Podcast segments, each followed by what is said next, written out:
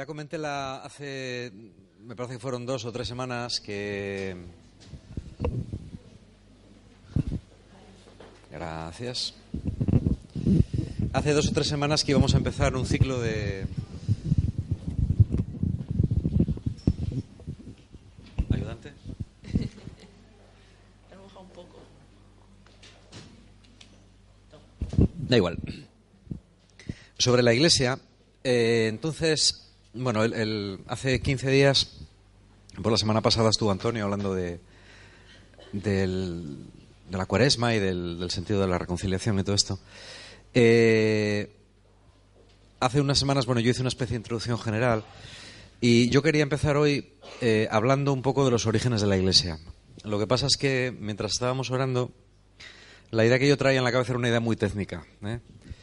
Y sobre todo cuando miraba estos, eh, pensaba que igual no, no era lo más apropiado. Dar una charla muy, muy técnica sobre los orígenes de la Iglesia, ¿no? Así que, sin embargo, es importante hablar de ello. ¿eh? Mirar, eh, a pesar de que no es una cosa que se hable mucho de ella, eh, yo creo que el tema de, de- de lo que es la Iglesia es, es extremadamente importante. ¿Por qué? Pues por dos razones muy importantes. ¿no? La primera, porque estamos en un momento de cambio muy grande. Nadie sabe cómo va a ser el futuro, pero a mí me parece que estamos en un punto de la historia crítico, de la historia de la Iglesia. A lo mejor me equivoco. Cuando digo crítico me refiero a que cosas que durante mucho tiempo han sido de una manera ya no pueden ser así.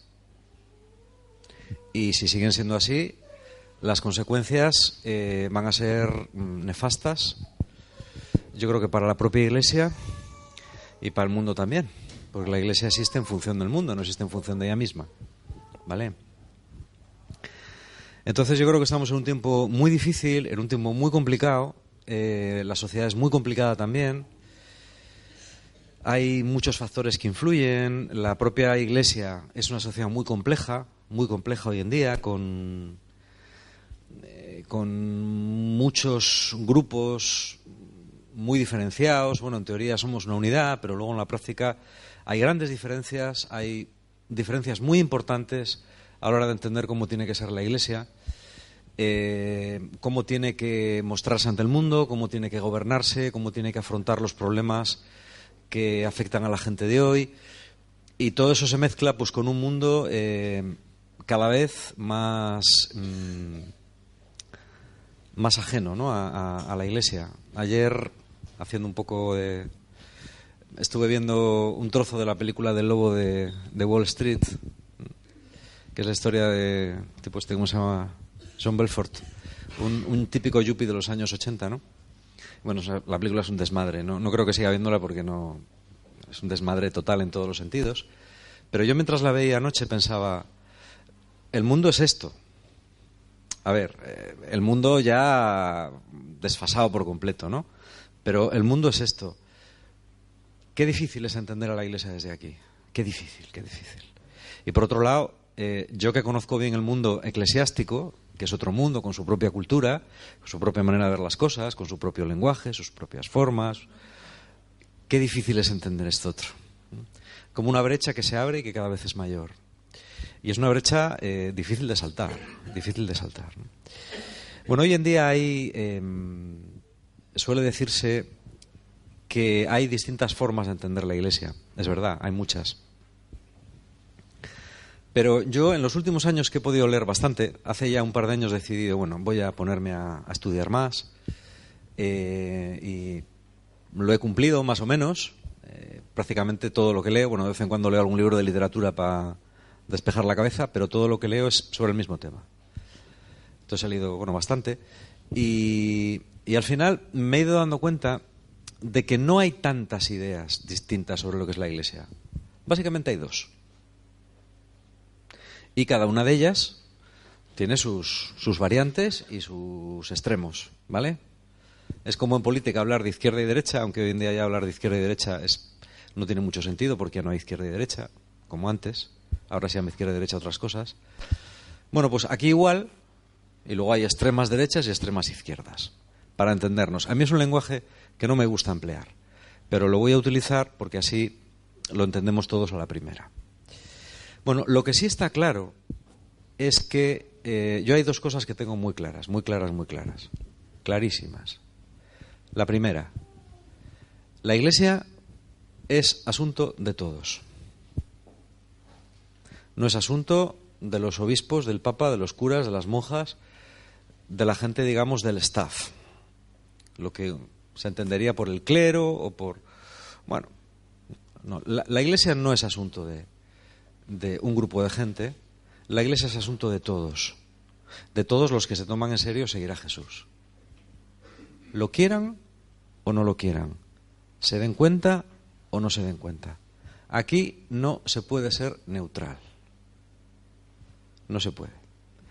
El tomar una opción ya es optar. El decir, no, no, no, no, yo no quiero saber nada de, no, no, no, yo quiero ir a mi, a mi misa, quiero ir a mi cosa, yo no quiero saber nada de pensar nada, yo lo que me digan, tal. Bueno, eso ya es optar. Ya es optar por un modelo. No se puede ser neutral. No se puede ser neutral, ¿no? Por otro lado, tenemos un anticlericalismo eh, absurdo y, sobre todo en este país, yo, yo cada vez entiendo menos a España, tengo que confesarlo, ¿eh? incluso como historiador, cada vez entiendo menos este país. No, no sé. Yo siempre digo que un día voy a pedir la nacionalidad portuguesa y, como buen torralaveguense,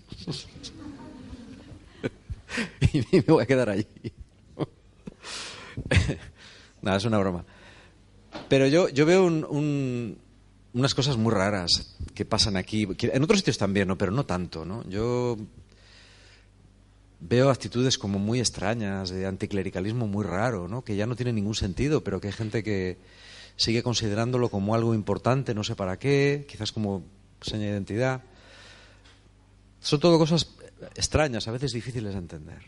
Que quizás en los años 30 podían entenderse mejor pero ahora se entienden, se entienden mal, se entienden mal. ¿eh? Eh, decía que la primera cosa que tenemos que tener clara es que este es un tema que nos afecta a todos, lo creamos o no lo creamos. La segunda idea, la gente tiene que conocer. Es decir, el conocimiento de lo que es la fe cristiana y el conocimiento de lo que es la Iglesia no puede ser patrimonio de nadie. De nadie no puede ser patrimonio de los obispos, no puede ser patrimonio de los curas, no puede ser patrimonio de los eclesiásticos en general, sino que tiene que ser patrimonio de toda la Iglesia. Eso tiene que ser así. No puede, no puede ser de otra manera. Si es de otra manera, a la Iglesia solamente le queda un futuro, el de los amis, que es una posibilidad. ¿Los amis sabéis quiénes son? Son una, una secta anabaptista eh, norteamericana, bueno, norteamericana no, que emigraron de, de Holanda en el siglo XVI a Estados Unidos y de ahí otros lugares y viven como en el siglo XIX. Eh, no, no, usan coches, van en carretas, mm, no van a la universidad, ni siquiera hacen enseñanza secundaria, estudian solo hasta los 12 años, ni siquiera hablan inglés, entre ellos hablan un, un idioma que ya solamente hablan ellos, un dialecto alemán medieval que solamente le hablan ellos. ¿eh? Y viven aislados de, todo, ¿eh? creyendo cosas muy raras. Bueno, y ahí viven. Es una opción, la del gueto. Pero yo no creo que la iglesia esté para ser un gueto. ¿Vale? Entonces yo creo que para, para participar hay que conocer. Tú no puedes decir, no, no, yo solamente eh, lo de siempre y por aquí, y no, no, yo no quiero saber, no, es que tienes que conocer, es tu deber conocer. Igual no hace falta que seas un experto, pero tienes que conocer. Si no conoces, no puedes vivir libremente y conscientemente y responsablemente. ¿Vale? Bueno, yo tengo que reconocer también que hace tiempo que pensaba dar estas charlas y lo he ido dejando porque son muy difíciles de dar dar una clase es fácil. dar una clase en una facultad es fácil. ¿eh? Yo de estas cosas he hablado durante muchos años dando clase de historia de la iglesia a un grupito de alumnos, pero bueno, ahí puedes decir lo que quieras porque la gente ya lo sabe y se lo toma como una asignatura y tal. Pero aquí es diferente, aquí es muy distinto. Aquí, o por ejemplo, cuando hablamos en el N, a mí me cuesta muchísimo más. Porque ya no hablas a nivel teórico, ya hablas a nivel vivencial y entonces es mucho más difícil. Hablar a nivel teórico es muy fácil. Hablar en plan libros y en plan autores, eso está chupado. Eso a mí no me cuesta nada. Hablar en plan más pastoral me resulta más difícil. Porque se puede entender mal lo que dices y fácilmente metes la pata, ¿vale? Entonces vamos a hacer una cosa. Yo voy a hablar un poco de los orígenes de la Iglesia. ¿eh? Y voy a dejar un ratín y después me preguntáis. Así evito hacer una, dar una clase, que no me apetece dar más clases. Esta semana llevo bastantes. Bueno, ¿cómo empieza la Iglesia? Em, antiguamente se decía, Jesús fundó la Iglesia. ¿Eh? Es como si Jesús dijera, bueno, un día, hoy, vamos a fundar la Iglesia la vamos a fundar así, le vamos a dar eh, estos estatutos eh, y va a funcionar así y, y, ya está, ¿no? Pues como el que fundó pues cualquier otra institución, el Fondo Monetario Internacional o el Real Madrid Club de Fútbol, cualquier institución humana, ¿no? Bueno, eso no fue así, ¿vale? Jesús, el Vaticano II, eh, a mí me gusta muchísimo la, la expresión que emplea, ya sabes que los documentos vaticanos se escriben en latín. En latín dice Jesús initium fecit, que eso traducido al español sería dio inicio. Esa frase me gusta más porque es más exacta. Hoy en día sabemos eh, el tema de Jesús y de los orígenes de la Iglesia es uno de los más investigados en la historia mundial. Está investigadísimo. La diferencia en cómo se investiga ahora es que hasta hace 50 años los orígenes del cristianismo y de la Iglesia los estudiaban sobre todo clérigos y los estudiaban sobre todo universidades alemanas. Ahora lo estudian sobre todo laicos, eh, más de la mitad de los cuales son no creyentes y en universidades americanas sobre todo. Eh, si antes, hace 50 años, tú querías ser un experto en historia de los orígenes del cristianismo tenías que irte a Alemania, casi era obligatorio, ¿eh? irte a, Tübingen o a Heidelberg o a cualquier universidad, Münster o cualquier universidad importante alemana. Ahora no, ahora tienes que irte a Estados Unidos, sin duda. Ahí es donde están los grandes equipos de investigación, donde está la pasta y donde están las publicaciones, ¿vale? Esto ha cambiado mucho también las cosas, porque antes quienes estudiaban eran creyentes que buscaban en la historia el apoyo a su fe ahora son científicos que buscan la verdad. Ni más ni menos, la que sea. Si la verdad que ellos descubren coincide con lo que los cristianos creen, perfecto. Pero si no, perfecto también. A ellos les da igual. Y esto ha cambiado mucho las cosas. Ha cambiado mucho las cosas, ¿vale? Hoy en día, de los cuatro o cinco mejores expertos en el Jesús histórico, pues la mitad por lo menos no son creyentes o bueno, son creyentes de aquella manera, ¿vale? Hoy en día sabemos bastante de lo que sabemos acerca del Jesús histórico, ¿no? No son muchas cosas. De Jesús sabemos pocas cosas, ¿vale? Como por otro lado de muchos otros eh, personajes de la historia.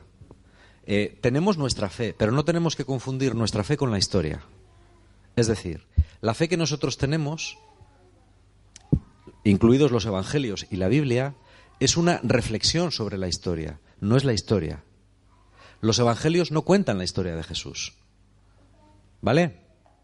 Cuentan una reflexión que bastantes años después de la muerte y resurrección de Jesús, unas comunidades cristianas hacen de los recuerdos que tienen de Jesús, de tradiciones que han ido pasando de boca en boca, y las ponen por escrito para solucionar problemas que tienen ellos. Pero nadie escribe una historia de Jesús. ¿Entendido esto? Esto es muy importante. ¿Eh? Si Jesús mm, nace pues aproximadamente entre el año 6 y el año 8 antes de Cristo, ¿cómo puede Jesús nacer antes de Cristo? Bueno, pues porque cuando se intentó averiguar cuándo había nacido Cristo se equivocaron. Entonces empezaron a contar los años mal. Y cuando se descubrió el error, ya no era cuestión de cambiar todas las fechas de la historia y volvernos locos, y se dejó tal cual. ¿Vale? Pues Jesús nació entre el año 6 y el año 8 antes de Cristo y murió y resucitó. Eso ya es más, más probablemente en el año 30. En el año 30 después de Cristo. Los evangelios se escribieron, pues tampoco se sabe muy bien, pero el primero fue el de Marcos, que se escribió pues entre el año 50 y el 70 y los demás después de esa fecha. ¿Eh? Los primeros escritos del Nuevo Testamento, quizás el escrito más antiguo del Nuevo Testamento, es la primera carta a los tesalonicenses de San Pablo, que es bastante anterior a los Evangelios. La primera carta a los tesalonicenses probablemente es del año 52, unos 20 años después de lo de Jesús. Es un, escrito bastante, bastante reciente. ¿no? ¿Qué sabemos de Jesús? Bueno, sabemos que existió, eso nadie lo duda hoy en día. Existió, vivió en la zona de Galilea, predicó sobre todo en la zona de Galilea, que es la zona norte de Israel, la zona más, más bonita también hoy en día, la más verde y eh, hizo algunas incursiones por el sur, cuya capital es Jerusalén, y es fijo que murió en Jerusalén. También es fijo que murió crucificado. Y es fijo que predicó una serie de cosas. Es fijo que predicó sobre el reino de Dios. ¿eh? El reino de Dios es como se transcribe una expresión de los evangelios que es Basileia tu ¿eh? Sí, se puede traducir así, reinado de Dios que era algo difícil de es algo difícil de explicar lo que Jesús entendía por el reino de Dios, ¿no? Él se limitó a predicar a la gente de Israel, mm, eligió una serie de discípulos, le siguió una serie de gente y está claro que por alguna serie de razones, algunas las conocemos y otras igual no tanto, tuvo un enfrentamiento claro y radical con los poderes políticos y religiosos de Israel. Jesús es un eh, es una persona que se enfrenta o que tiene un enfrentamiento con el poder religioso oficial. Eso está claro. Y con el político también. ¿Vale? ¿Qué más sabemos de Jesús? Sabemos que no se casó nunca y sabemos que era un laico. Jesús no tenía absolutamente nada que ver con el establishment religioso, sacerdotal de su tiempo. No tenía nada que ver. Ni era de familia levítica, ni eh, estudió en una escuela rabínica, ni eh, ejerció de rabino, de rabino, digamos, oficial. Bueno, esta es una época en la que todavía el, judaísmo como lo conocemos hoy en día no, no existía, era un poco distinto, hasta el año 70 que se destruyó el templo de Jerusalén. Y bueno, este era Jesús. Jesús era un laico, a todos los efectos. Laico total, de la cabeza a los pies. Había trabajado, no de carpintero, la palabra tecton, que hablan los evangelios es más bien aquel que hace estructuras de madera para casas, probablemente en Séforis. Séforis es una ciudad que era la, antigua capital de Galilea, que de hecho Herodes está a 5 kilómetros de Nazaret, muy cerca. Y era una ciudad en la que había muchísimo trabajo de construcción. Por Herodes construyó muchísimo allí, mucho. Entonces, es casi seguro que con su cuadrilla trabajaría por los alrededores de Séforis. Séforis era una ciudad de lengua... Eh, en la época de Jesús ya no se hablaba hebreo, el hebreo se utilizaba para la sinagoga. Se hablaba arameo. El arameo es una lengua parecida al hebreo, pero no es igual. Y, bueno, prácticamente seguro. Ni siquiera estamos muy seguros de lo que hablaba cada uno, pero parece ser que se hablaba arameo. Y se hablaba también bastante coiné. El coiné es el griego eh, vulgar, como el global English de hoy en día. La lengua en la que te entendías por todo el Mediterráneo. ¿Mm? Parece que Jesús también hablaba coiné por estudios filológicos que se han hecho algunas palabras, parece que también corrientemente hablaba en coiné, ese griego, bueno, para entenderse, ¿no? ¿Eh? Como nosotros cuando decimos hello, how are you y cosas estas, ¿vale? Pero la gente se entendía así. Eh, bueno, Jesús muere. Bien, otra cuestión. Eh, la gente de su época estaba convencida de que Jesús hacía milagros. Esto también es histórico. Parece ser que Jesús tiene una relación inicial con un grupo que vivía en el desierto, que son los esenios, a los cuales probablemente pertenecía San Juan Bautista, pero que en un momento determinado él rompe con esa tradición y empieza la suya propia. ¿Vale? Eh, y ya está. Jesús también tenía eh, un mensaje bastante original, bastante original, en la manera de entender la religión judía. Por un lado, él la respeta, manda que se cumpla, pero por otro lado, cuando hace falta pasársela, se la pasa. La transgrede sin ningún problema, en cosas que él considera importantes. Esto también es histórico. Y posiblemente es esa libertad la que en un momento determinado eh, le hace chocar contra los poderes religiosos de Israel. No, no hay que imaginar que la sociedad de la época de, Jesús religiosamente era muy cerrada. ¿eh? Eh, había dentro del judaísmo, conocemos por lo menos cuatro o cinco corrientes, seguro que había muchas más, de gente que no pensaba lo mismo. ¿eh? Los saduceos, los esenios, los celotas, los ebionitas, los... Mm, había un montón de, de, grupos y subgrupos y escuelas dentro de cada uno pensaba una cosa diferente. Unos creían en la resurrección de los muertos, en la vida eterna, otros no. Y bueno, había bastante libertad, cada uno creía lo que, lo que quería. Si a Jesús lo matan, es porque de alguna manera los poderes fácticos de Israel entendieron que lo suyo iba más allá de una mera opinión. Era algo que de alguna manera ellos entendieron que amenazaba el establishment eh, judío. Dado que los romanos intervinieron en la ejecución, a pesar de que los evangelios, que ya escriben en una época tardía en la cual el cristianismo intenta em, hacerse amigo del imperio romano, disculpan bastante a los romanos, pero no fue así. Los romanos se cargaron a Jesús con todas las de la ley y lo hicieron por algo. Los romanos, a los romanos la religión les importaba muy poco. Si mataron a Jesús fue porque había algo en su mensaje que no les gustaba o que pensaban que de alguna manera podía traerles problemas a ellos. Jesús venía de una zona, eh, Galilea una zona muy revuelta, con mucho terrorista. ¿eh? De ahí venían los sicarios. La palabra sicario viene de gente que hacía atentados contra los romanos, que empleaban un puñal corto, triangular, que se llamaba la sica. ¿Eh? De ahí viene sicario. Y de ahí ha pasado al español esa palabra. Bueno, esto es lo que sabemos de Jesús. Sabemos que Jesús elige un grupo de personas. En la tradición de San Lucas es eh, más institucional, en las otras tradiciones diferente, en la de Juan es completamente diferente. ¿eh?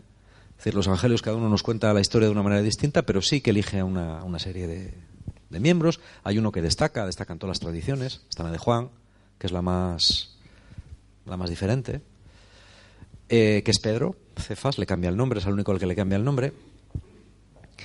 Y bueno, Jesús muere y eh, los discípulos mm, reconocen que resucita y incluso sus enemigos, incluso sus enemigos reconocen también que el cuerpo de Jesús desaparece. Esto es importante. ¿Eh?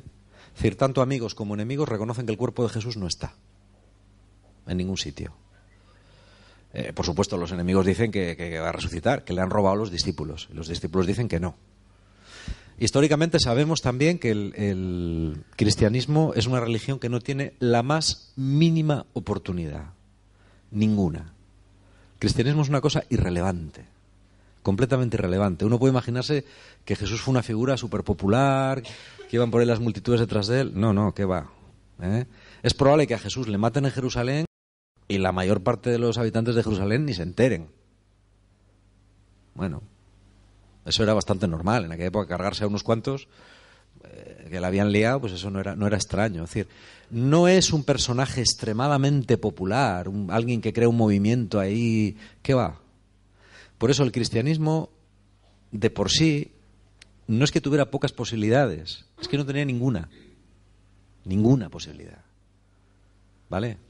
Los discípulos eran gente, eh, había dos tipos de discípulos, pues gente de Jerusalén, pero sobre todo gente galilea. Los galileos eran gente poco apreciada en Jerusalén, gente no muy culta tampoco, ninguno de sus discípulos es culto, ninguno es un rabino.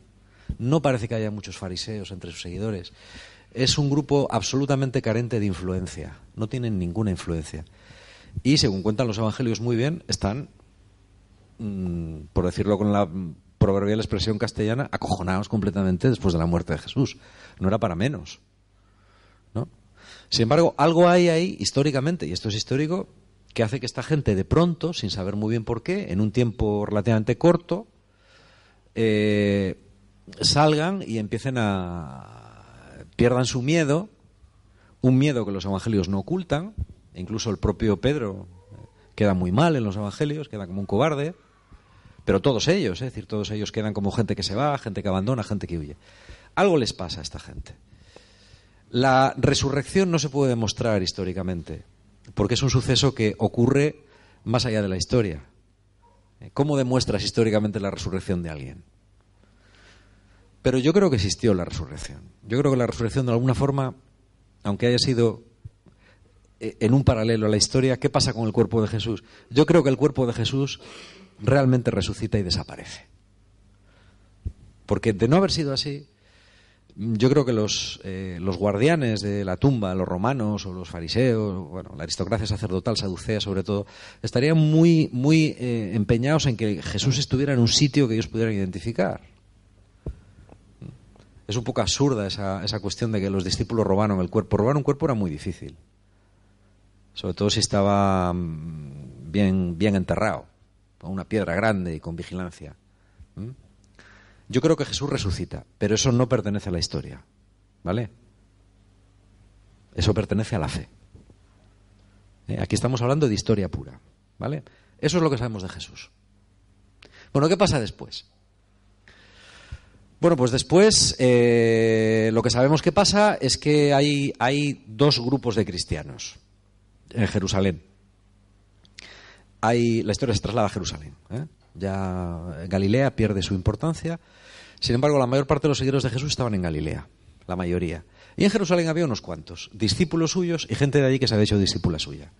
Y tenemos ya dos grupos que están claramente diferenciados.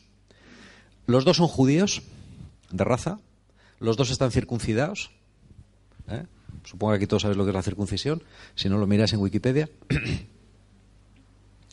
y los dos profesan la, la religión judía, pero unos no son originarios de Jerusalén, son gente que ha vivido fuera y por la razón que se han ido a vivir a Jerusalén, y no hablan arameo entre ellos, hablan coiné.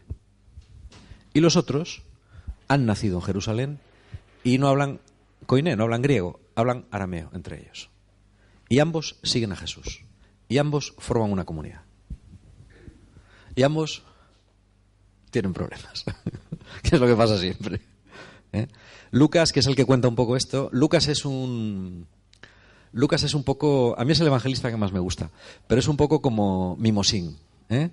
O sea, intenta suavizar siempre, ¿no? Lo que pasa es que hay conflictos tan gordos que ni siquiera él puede suavizarlos, porque se conservan en la memoria de la Iglesia bien claros, ¿vale? Lucas tiene esa misión y tiene la misión también de reivindicar la figura de Pablo, que probablemente ya en su época, hacia el año 90 después de Cristo, estaba siendo un poco olvidada. Y Lucas tiene. Eh, Lucas lo que intenta es escribir una historia. Lucas sabes que escribe el Evangelio de Lucas y el libro de los Hechos. Son, parte del mismo, de la misma obra.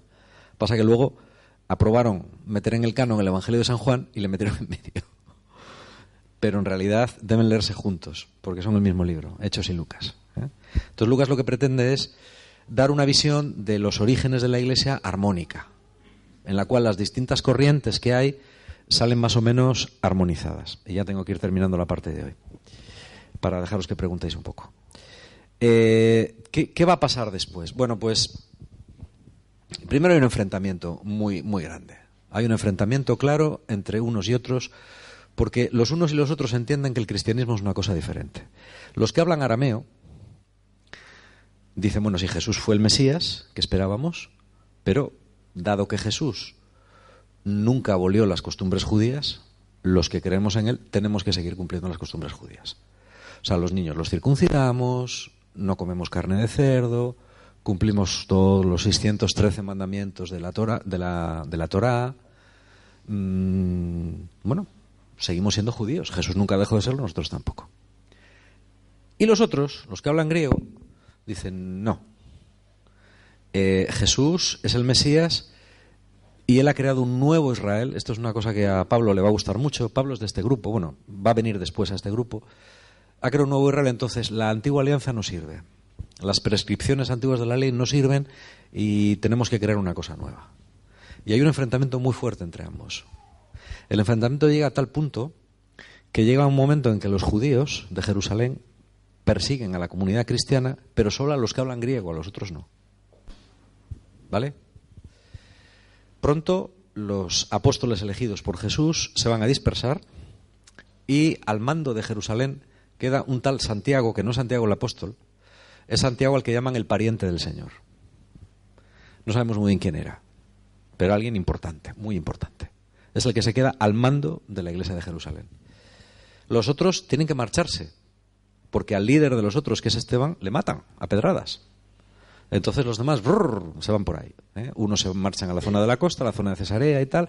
Otros se marchan al valle del, al valle del Orontes, hacia lo que sería hoy Siria, Damasco y un poquitín más arriba Antioquía.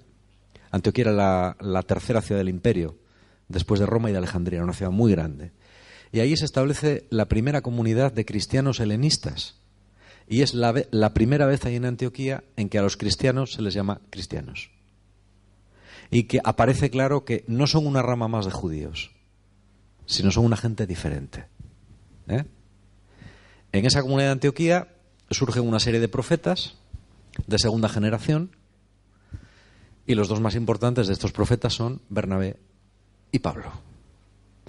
Pablo era un judío que había estudiado en la, en la sinagoga de, perdón, en la escuela de Gamaliel, una escuela muy importante rabínica de Jerusalén era de la ciudad de Tarso. Tarso está en el sur de Turquía, cerquita de lo que hoy es Siria.